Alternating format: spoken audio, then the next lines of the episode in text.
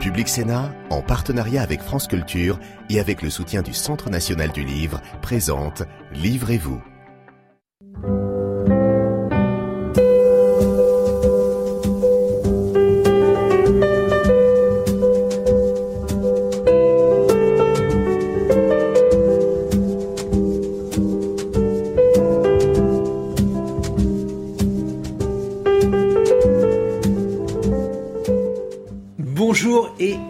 Bienvenue sur Livrez-vous, votre émission littéraire sur Public Sénat en partenariat avec France Culture. Alors aujourd'hui, nous avons décidé d'oublier la crise, vous savez, la crise que vous savez, pour se faire plaisir, pour parler littérature et nous avons convié euh, trois des romanciers les plus populaires de l'époque actuellement en librairie et je vais d'ailleurs immédiatement vous les présenter. Tout d'abord, elle est à mes côtés, Tatiana Drenet, bonjour. Bonjour. Vous publiez Les Fleurs de l'ombre aux éditions Robert Laffont et Héloïse Dormesson et puis euh, on la voit à l'écran, Virginie Grimaldi, bonjour. Bonjour. Et que ne dure que les moments doux, c'est votre ouvrage publié aux éditions Fayard. Et puis enfin, grâce au miracle de la technique, Joël Dicker qui est en Suisse. Bonjour Joël. L'énigme de la chambre 622, c'est votre livre aux éditions Bernard de Fallois. Évidemment, on va comprendre tout à l'heure pourquoi c'est évidemment aux éditions Bernard de Fallois. Je vais euh, présenter brièvement, euh, tout d'abord, le livre de, de Tatiana Dromenet qui euh, met en scène une écrivaine fraîchement séparée de son mari qui euh, se voit proposer en location un appartement, un appartement à vil prix alors qu'il est plutôt euh, bien placé dans une sorte de dystopie puisque ça se situe dans un futur, un futur qui fait un peu peur après un attentat qui a frappé Paris. le choix du lieu est un choix important et c'est votre première dystopie, votre première histoire dans ce futur un peu terrible, Tatiana Dronet. Oui, moi j'avais pas du tout prévu d'écrire un roman d'anticipation.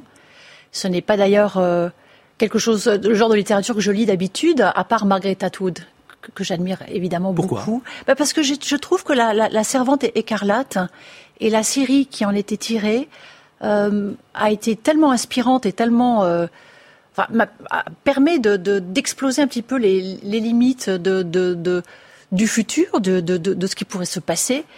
Et je n'avais jusqu'ici jamais, euh, je vais toujours pencher sur le passé en fait.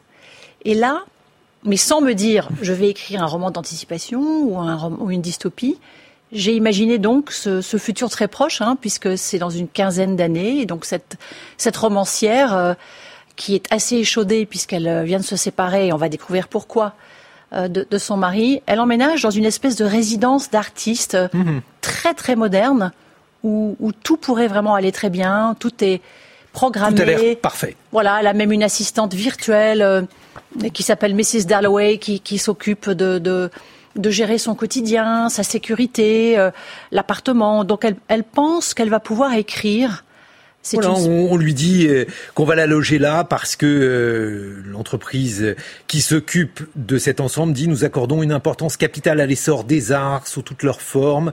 La création artistique est notre priorité absolue. C'est un peu trop beau pour être vrai. Vous vous accordez de l'importance au lieu où vous habitez, Tatiana Mais oui.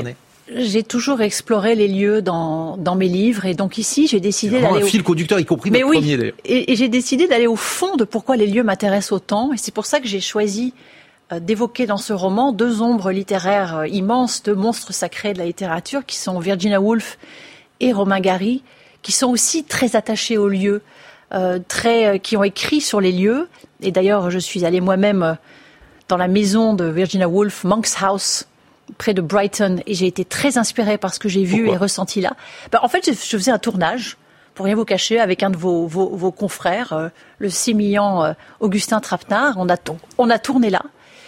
Et j'ai été très inspirée par ce que j'ai ressenti là. Et en fait, ce qui m'intéresse, les lieux sont, sont les endroits où on peut imaginer ce qui s'est passé, mais où, on peut ressentir aussi ce qui s'est passé. Et donc, ce, ce, ce livre est un, une, une, une, invitation à la, à la paranoïa, inspirée par un lieu hyper connecté, moderne, mais là où dans mes romans précédents, l'ennemi pouvait être le voisin du dessus mmh. ou la mémoire des murs, là en fait l'ennemi est la maison elle-même, cette fameuse maison connectée, ce qu'on appelle les smart homes, qui savent beaucoup trop de choses sur nous.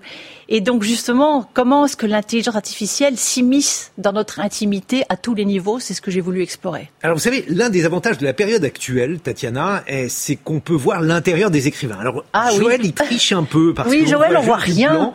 Virginie, on, on, voit quand même euh, où vous êtes. Euh, il y a beaucoup de livres. Comment vous avez classé d'ailleurs vos livres? Vous les avez classés par couleur? Pendant le confinement, oui, euh, je, je les ai classés par couleur. de ceux qui ont rangé leur bibliothèque. qui ont rangé toute la maison, oui. Pendant le confinement, on s'occupait comme on pouvait. Et oui, d'ailleurs, vous avez un intérieur raccord avec euh, ce que vous racontez dans Et que ne durent que les moments doux. Euh, autrement dit, l'histoire d'une mère de famille. En fait, il y a une superposition entre une histoire d'une mère de famille qui voit ses enfants partir et l'autre qui accueille un enfant, euh, un enfant prématuré. Je, je crois que c'est une histoire qui se rapporte un peu à la vôtre, Virginie Grimaldi. Oui, je m'en suis inspirée. ce n'est pas mon histoire que je raconte, euh, c'est toujours romancé, mais en effet, ça m'a été inspiré euh, euh, il y a quelques mois par la naissance de mon fils qui est arrivé un petit peu trop tôt. Et l'histoire a commencé à se raconter dans ma tête quand il était en réanimation euh, j'ai eu besoin, je pense, de m'évader de ce lieu qui m'angoissait beaucoup. On a eu très très peur. On a vite été, été rassuré. Euh, on a vite su mhm. qu'il allait vivre, euh, mais c'est toujours très très anxiogène. Et je crois que j'ai eu besoin de, de m'extirper de ce lieu et en même temps, c'était c'était des émotions brutes que j'ai eu besoin de poser sur papier rapidement. Et on retrouve là aussi l'une des choses qui a fait votre succès, Virginie Grimaldi. Vous aimez raconter des histoires de résilience.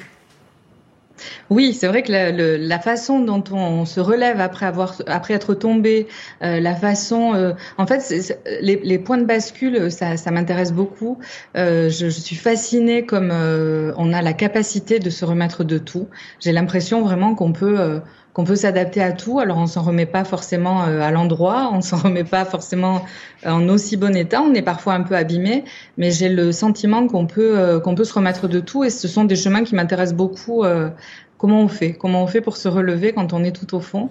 Voilà, c'est quelque chose que j'ai expérimenté aussi. Il y a un événement dont je pensais ne jamais me relever, qui est intervenu il y a dix ans. Euh, et, j'ai réussi à me relever. Donc c'est euh, vrai que c'est un, thème qu'on retrouve souvent dans mes romans. En lien avec l'écriture, cet événement que vous évoquez qui s'est déroulé il y a dix ans, vous l'avez surmonté en écrivant? Euh, non, pas, je, je, ne pense pas. Il y a un de mes romans qui évoque euh, ce, ce, cet événement, euh, mais je ne pense pas. Alors j'ai écrit pour moi, oui, j'ai écrit euh, beaucoup, j'ai posé toutes mes émotions, euh, mais je, je, je, ne pense pas. Ça a dû contribuer à la guérison, à la réparation, mais je, ce n'est pas l'écriture qui m'a sauvée en tout cas.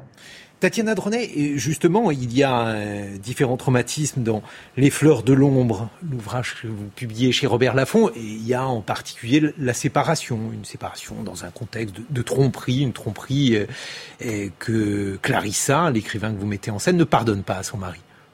C'est vrai qu'elle va découvrir euh, une certaine forme d'adultère, on va pas en dire plus. Il s'agit d'un futur proche. on peut imaginer ce que ça pourrait dire. J'ai voulu aussi, à ma manière, euh, c'est là où je rejoins euh, Virginie Grimaldi, je m'intéresse aussi beaucoup à la résilience. Euh, dans tous mes livres, j'essaye de comprendre justement comment comment on se remet après être tombé, comment on, peut retrouver de l'espoir finalement dans dans des passages très sombres. Clarissa, au début de ce, ce roman, effectivement, est confrontée à à cette trahison de son mari qu'on découvre à la fin. Donc ne regardez pas la fin surtout. Mais il y a aussi euh, tout ce qui euh, euh, incorpore au, niveau du travail de, de l'écrivain lui-même. L'écrivain n'est pas un robot et donc est forcément fragilisé par l'émotionnel. Euh, par les traumatismes qui reviennent. Et, et, dans cette maison un peu inquiétante, euh, ultra connectée, mmh qu'elle a dû paramétrer, euh, on va découvrir justement que ces traumatismes reviennent petit à petit alors qu'elle pensait euh, s'en être sortie. Donc c'est une forme de résilience aussi que je raconte là. Alors je précise quand même aussi, Guillaume, qu'il y a une fin lumineuse. Il ne faut pas croire que parce que j'ai mis en scène une dystopie avec euh, des, éléments très angoissants concernant le futur, le climat, les insectes, les attentats. Je voudrais que mes lecteurs comprennent qu'il y a quand même une fin lumineuse on va pas dire un happy end parce que c'est pas mon genre, mes lecteurs le savent, mais bon, je les laisse apaiser. En tout cas, il y a beaucoup de points communs entre votre roman et euh, celui de Joël Dicker, euh, L'énigme de la chambre 622. Euh, chez vous, Joël, il est question d'un écrivain qui poursuit une intrigue, d'un lieu inquiétant. pourquoi avoir décidé, vous aussi, de, mettre en scène un écrivain, Joël Dicker? Mais je pense parce que c'est la question qui, que je me pose depuis quelques années maintenant, qui est celle de qui sont les écrivains euh, être un écrivain ne correspond pas du tout à, à, une profession ou à quelque chose qui est protégé par un organisme, par un diplôme. Euh, il n'y a pas une corporation officielle des écrivains de la même façon que si vous êtes psychologue ou psychiatre ou peintre ou euh, physiothérapeute ou peu importe quoi, peu importe ce que vous faites, en général, un métier est défini par une corporation, par des études, par des gens qui valident ce que vous êtes et qui vous donnent un diplôme, un titre, qui vous permet de dire je suis ce que je suis. Euh, être un écrivain, c'est plus compliqué parce que ça ne répond à absolument aucun diplôme, aucune, qualification, euh, rien. Est-ce qu'un écrivain, est-ce que est un écrivain celui qui écrit pour lui-même une fois par année parce qu'il a deux trois semaines de calme et qu'il écrit ce qu'il a envie de faire. Est-ce qu'un écrivain est celui qui écrit tous les jours, même si c'est que son journal? Est-ce qu'un écrivain est celui qui est publié par un éditeur et donc qui peut être lu par n'importe qui? Euh, Moi, je pense qu'être un écrivain qui a envie de l'être, qui se ressent en tant que, en tant que tel, sans qu'on mesure euh, s'il euh, il écrit euh, plus ou moins, ou s'il est édité ou pas. Mais c'est une question que je me pose beaucoup parce que moi, je l'ai vécu pendant très longtemps, j'ai écrit des romans que personne n'a Semble-t-il ce que vous racontez dans ce livre-ci, euh, l'écrivain avec un E qui se prénomme Joël et le vôtre. Je, cite un extrait de, de, votre livre, Joël Dicker. À cette époque-là, j'avais 26 ans, je venais de terminer péniblement mes études de droit que j'avais passées à écrire des romans. Tous les jours, au lieu d'aller à l'université, j'étais allé chez ma grand-mère qui avait libéré l'une des pièces de son appartement. C'est vous? C'est moi. Non, ça, c'est bien moi. C'est un. Alors attention, je, fais, je précise ici que l'énigme de la chambre 622 est un roman, c'est-à-dire que c'est une fiction. Mais la particularité de ce livre par rapport au précédent, c'est que de temps en temps, on a euh, des, petits interludes sous la forme de récits et dans lesquels je raconte mon amitié et l'aventure euh, littéraire assez folle que j'ai vécue avec mon éditeur Bernard Defalois, qui est décédé en janvier 2018 euh, qui, ça a été le point de départ du livre. J'avais envie de raconter Bernard à mes lecteurs, de, raconter ce personnage absolument incroyable qu'il a été. Et donc ça a commencé sous forme de récit. Et puis dans un deuxième temps, je me suis dit, mais au fond, je devrais rendre hommage à Bernard avec un roman, puisque ce sont les romans qui nous ont permis de nous rencontrer, lui et moi. Et j'ai englobé ces petites parties de récit dans un roman, dans une fiction, dans laquelle, par contre, j'ai gardé le prénom du narrateur euh, dans la partie fiction Joël, par cohérence avec les parties de récit où il y a un Joël, mais dans le récit, c'est bien moi qui parle, alors que dans la fiction, le Joël qui est le narrateur est un, est un personnage. Tatiana Dronet, vous aussi, est une écrivaine. Je vous vois venir. Alors dites-moi la vérité. Clarissa pourrait être moi dans, dans une quinzaine d'années. Elle est franco-britannique. Euh, sauf qu'elle était géomètre avant. Hein. Moi, je l'ai pas été. J'ai commencé à écrire à l'âge de 10 ans. Mais vous avez une obsession pour les lieux. Oui, mais elle était, elle les mesurait. C'est une obsédée du cadastre. Moi, je suis allée au fond du cadastre pour essayer de comprendre justement d'où venaient mes obsessions. Mais Clarissa, c'est pas moi. Mais comme les lecteurs pensent que c'est moi, c'est rassurant. À la limite, je me dis, j'ai réussi à créer un personnage euh, qu'ils pensent euh, crédible et réaliste.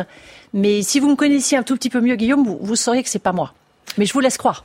Virginie Grimaldi, vous, euh, votre roman, il est aussi bilingue parce que euh, il est à la fois écrit en, jeune et, euh, j'allais dire, en français. Il y a des chapitres qui sont ponctués par des échanges de SMS où les jeunes en question écrivent en SMS. Oui, c'est Élise, la, maman de 50 ans qui voit ses enfants euh, quitter le nid, qui échange avec eux par SMS. Donc c'est vrai que les échanges ponctuent euh, le roman pour apporter un petit peu de légèreté, euh, parce qu'elle est, c'est une maman très protectrice euh, qui leur envoie des textos pour savoir s'ils ont mangé assez de légumes, s'ils ont euh, vérifié leur taux de cholestérol, si ce ne sont pas eux dont on parle à la radio euh, dans, dans l'incendie. Lorsqu'il y a des catastrophes, voilà. En fait, vous mettez en scène des angoisses de la vie ordinaire, qui sont des angoisses terribles, le fait d'avoir un enfant prématuré, bon, dans une situation, disons, précaire, et puis une autre angoisse qui, elle, est, est, moins prégnante, mais qui est là aussi, voir le nid se vider. Oui, c'est ça. J'avais envie de parler de, de, ces deux instants charnières dans la, dans la maternité, dans la parentalité.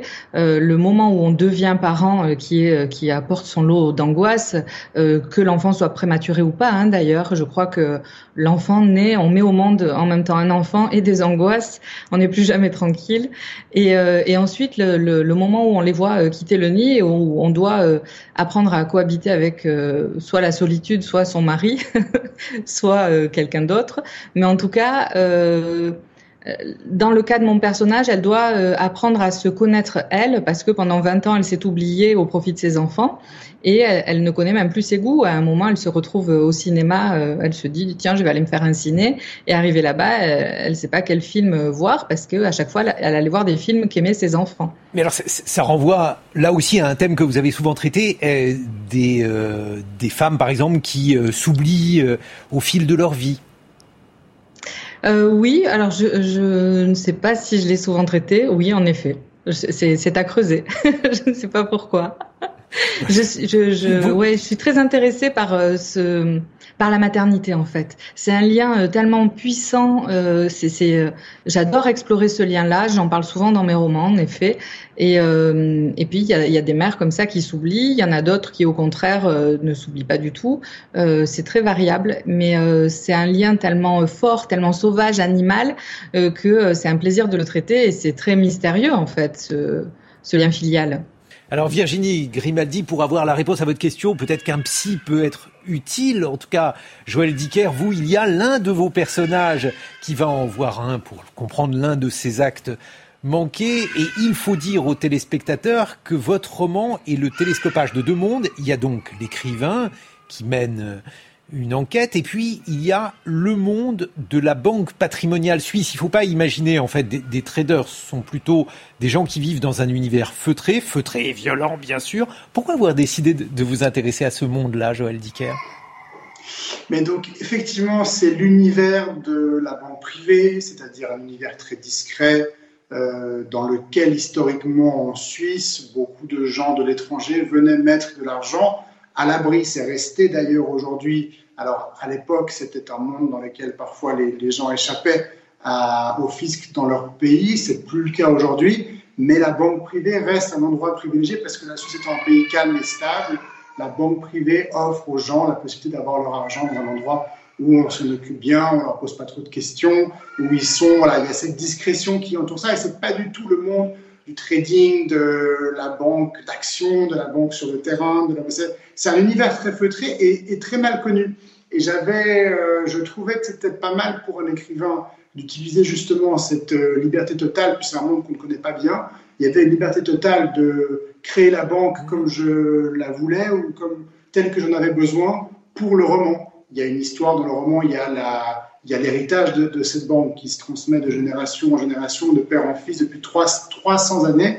Et voilà qu'un jour, euh, le président de la banque décide de ne pas transférer cette banque à son fils, mais de laisser le conseil de la banque décider qui est la personne la plus à même d'en prendre les rênes. Et donc tout ce fonctionnement-là, qui est un fonctionnement qui est inventé, euh, j'ai pu le faire parce que justement les banques privées sont des banques, sont des entreprises qui sont possédées par des familles et donc dans lesquelles on peut s'arranger un peu comme on, comme on veut. Donc c'était pas tant pour raconter le monde de la banque euh, que surtout pour avoir un univers que je pouvais euh, créer comme je, comme je le voulais. Et qui, évidemment, va dans le sens de la représentation que l'on se fait de la Suisse, puisque euh, vous avez pris plaisir à mettre en scène votre pays, Joël Dicker.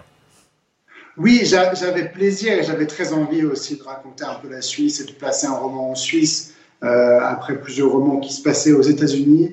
J'avais envie de, raconter ce pays et, euh, qui est le mien et de, le décrire aussi. C'était une occasion pour moi de parler un peu de mes sentiments pour la Suisse, pour Genève, la ville où je suis né et où je vis, et d'affirmer un peu cette, identité suisse qui est la mienne et qui était pour certains, surtout en Suisse, pas très clair parce qu'on me disait mais vous êtes un auteur édité en France avec des romans qui se déroulent aux États-Unis, votre part de Suisse, elle est où? Alors elle est évidemment intrinsèque à ce que je suis, Euh, je suis suisse et donc peu importe qui médite et peu importe où se passent mes livres, je suis un romancier suisse qu'on le veuille ou pas. Mais j'ai ressenti ce besoin de, de me reconnecter avec la Suisse aussi en en faisant le terrain de jeu de ce roman. Ce qui est d'ailleurs euh, le cas pour Paris, puisque Paris est l'un des personnages, ou en tout cas la toile de fond de cette dystopie, Tatiana Dronet. Alors un Paris un peu inquiétant, puisque j'inflige à la, Tour hmm. Eiffel quelque chose d'assez spectaculaire. Euh, c'est un Paris qui a été euh, en partie reconstruit. et d'ailleurs, ce qui est assez ironique, c'est que le Paris que je détruis dans ce livre est un Paris que j'ai beaucoup exploré puisqu'il est présent dans tous mes romans, que ce soit Rose où j'explore comment Haussmann à repenser Paris, dans Elle s'appelait Sarah, dans Sentinelle de la pluie où je mets en scène une, crue majeure de la scène qui se passe maintenant. Je pense qu'il y a beaucoup de choses à dire sur Paris. À Paris. Non, non, j'en veux pas. Paris, j'en veux pas. Je suis fascinée par Paris.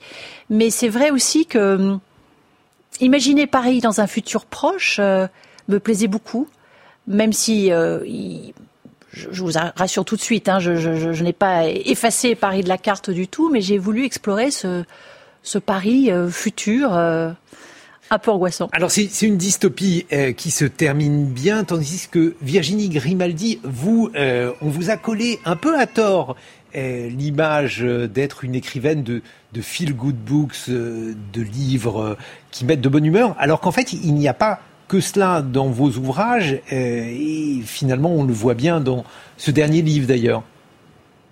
Non, alors j'ai rien contre les étiquettes, hein, euh, même si euh, je trouve qu'elles elles cantonnent un petit peu à, elles, nous restreignent un peu.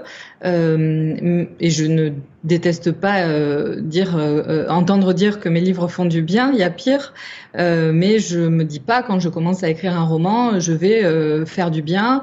il va se terminer bien. On parlait de happy end tout à l'heure. mes livres ne se terminent pas toujours bien, même rarement.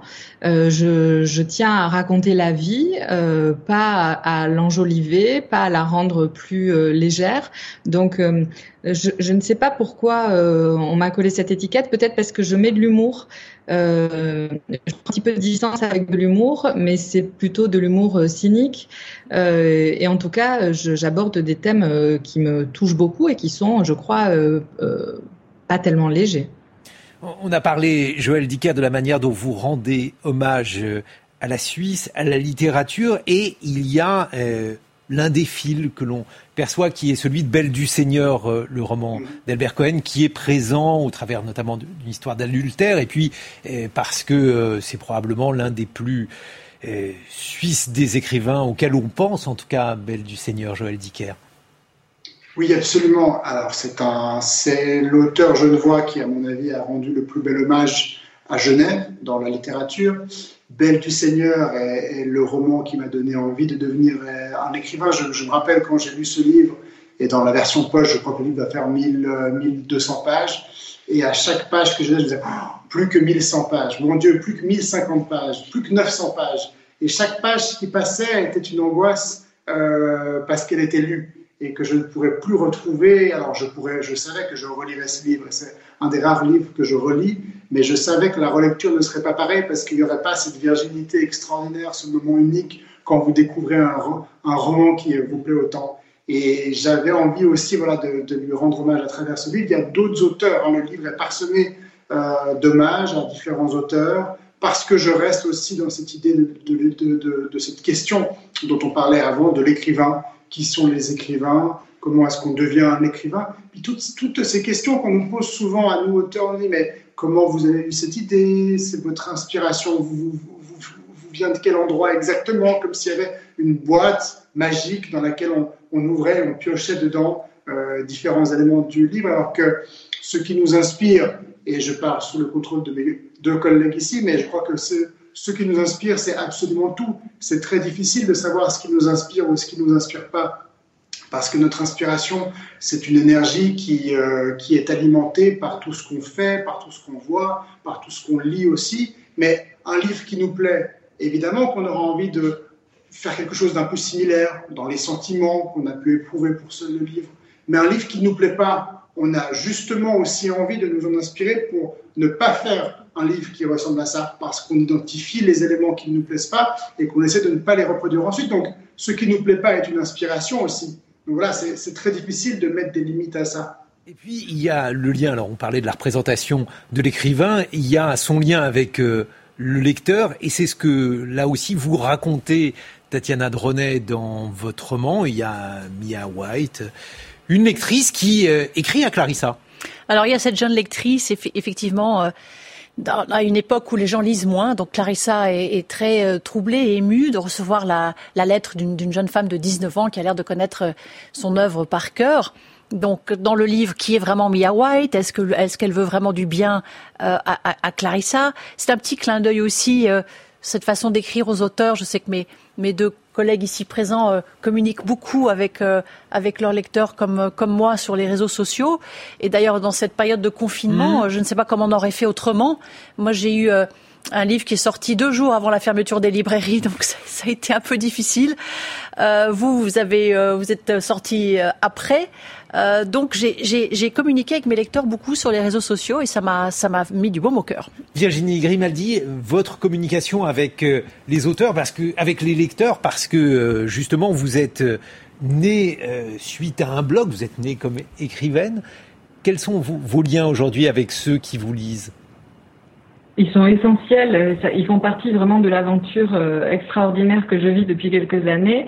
Et euh, je me dis souvent que si, j'avais été publiée il y a une quinzaine d'années ou une vingtaine d'années, quand les réseaux sociaux n'existaient pas, ça n'aurait pas eu la même saveur parce que là, au-delà de l'écriture qui m'apporte beaucoup, le retour des lecteurs m'apporte encore plus.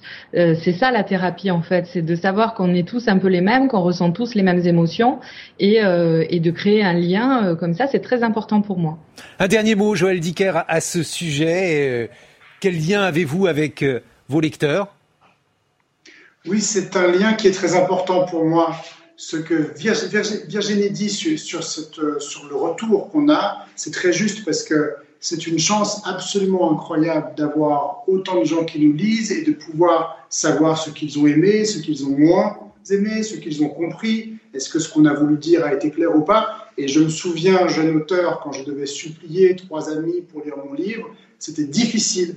Avoir aujourd'hui des milliers de personnes qui vous écrivent, qui vous répondent, qui vous disent le qui vous donnent ce retour, c'est vraiment une chance. Et puis, la possibilité quand même d'être connecté comme ça à des lecteurs du monde entier, c'est absolument extraordinaire. Et c'est ce que nous avons pu faire euh, aujourd'hui euh, grâce à la technique également. Joël Dicker, je rappelle le titre de votre ouvrage L'énigme de la chambre 622 aux éditions de Fallois, Virginie Grimaldi et que ne durent que les moments doux aux éditions Fayard et enfin Tatiana de René, Les fleurs de l'ombre aux éditions Robert Laffont. Merci beaucoup de nous avoir suivis et à bientôt sur Public Sénat.